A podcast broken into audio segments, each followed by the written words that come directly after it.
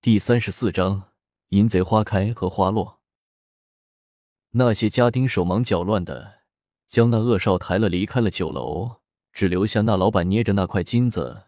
待云望尘不知道钱财可贵，这老板可是知道，这么大的一块金子，买他的酒楼就能买上两家，还有富裕了，不由得整个人都被这天上掉下来的馅饼给砸晕了过去。云梦辰拉着古月，一口气冲出了酒楼，连马都顾不上，千急匆匆的向着小镇外面跑了出去。古月不满意的向着云梦辰叫道：“你拉我干什么？别耽误我做古往今来天下第一女侠！别折腾了，你这样不光做不了什么，古往今来第一女侠只怕要被修道者纪律委员会给抓回去了。你死了不要紧，可不要连累我啊！”云梦辰警惕的四下打量着。什么修道者纪律委员会？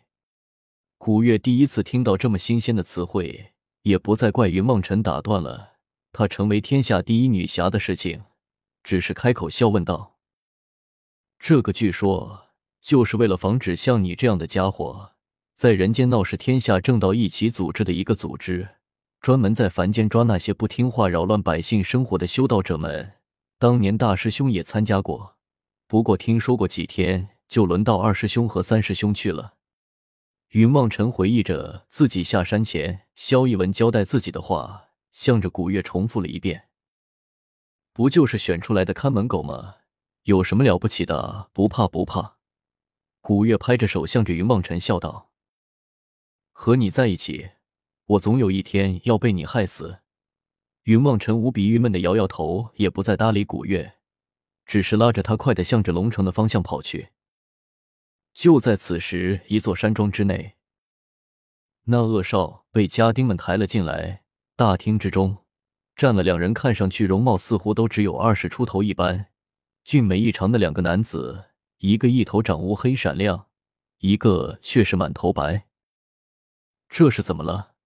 那个一头白的男子看着恶少满身漆黑，不由得开口问道：“少爷，少爷，他刚才在小镇之中的酒楼。”看上了一个姑娘，就上去和那姑娘搭腔。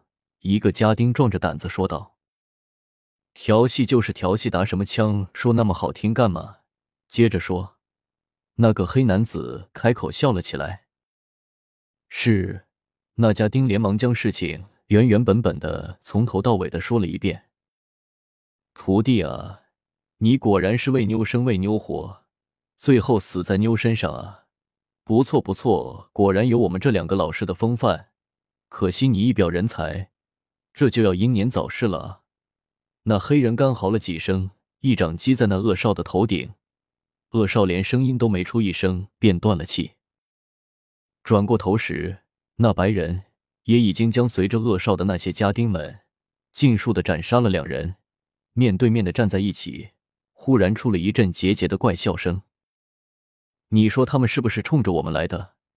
白人笑了一下，终于开口问道：“不一定吧，也有可能是路过的。”黑人张开嘴笑了一下，面色一冷道：“但是无论如何，我们也不能冒这个险，需要将他们杀了，斩草除根，不能让别人知道我们在这里。”是啊，嘿嘿，听说那个女子是个大美人哦。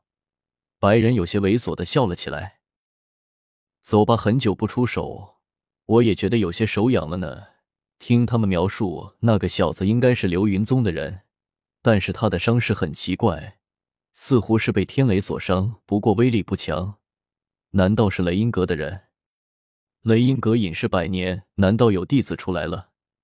黑人有些疑惑的又向着白人问道：“不管那么多了，总之牵扯上流云宗，一定不会有什么好事。”几年前，冷笑云战死流云宗，也可以说是元气大伤，竟然还有心思派弟子出来行走。嘿嘿，我们不得不去招呼一下。白人摆摆手，抬脚向着大门处走去。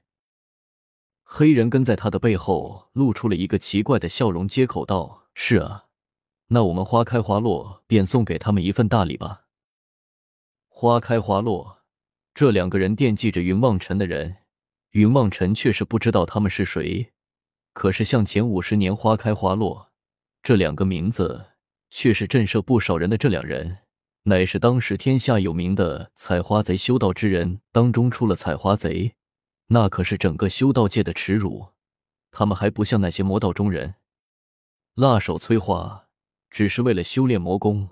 即便如此，魔道之中也很少有人愿意修炼这等邪术的。但是这两人却是完全为了采花而做贼。直到有一天，他们摸上了红袖书院。凌辱了当时红袖书院的掌门的爱女，整个修道界都愤怒了起来。均觉得不能够再袖手旁观了，于是由冷笑云牵头，天下正道三派的流云宗、清风阁、少阳山一起向着花开花落两人出了通缉令。两人倒是也有着惊人的义业，硬生生的在三派的围攻之下，逃得性命，找了个地方隐姓埋名的躲藏了起来。这一躲便是五十年，那个恶少便是两人闲来无事所收的一名弟子，法术没学多少，将两人的色心色胆倒是全都继承了。去今日与人争斗，看起来似乎是惹上了流云宗的人，这个徒弟是不能再留了，留下只怕会引来更大的祸患。只不过前几年他们也偷偷目睹了龙城之战，知道冷笑云已然不会再回来了，心中也就放下了大半。今日又听说有流云宗的弟子出没，那被压抑了五十年的仇恨顿时又生了出来。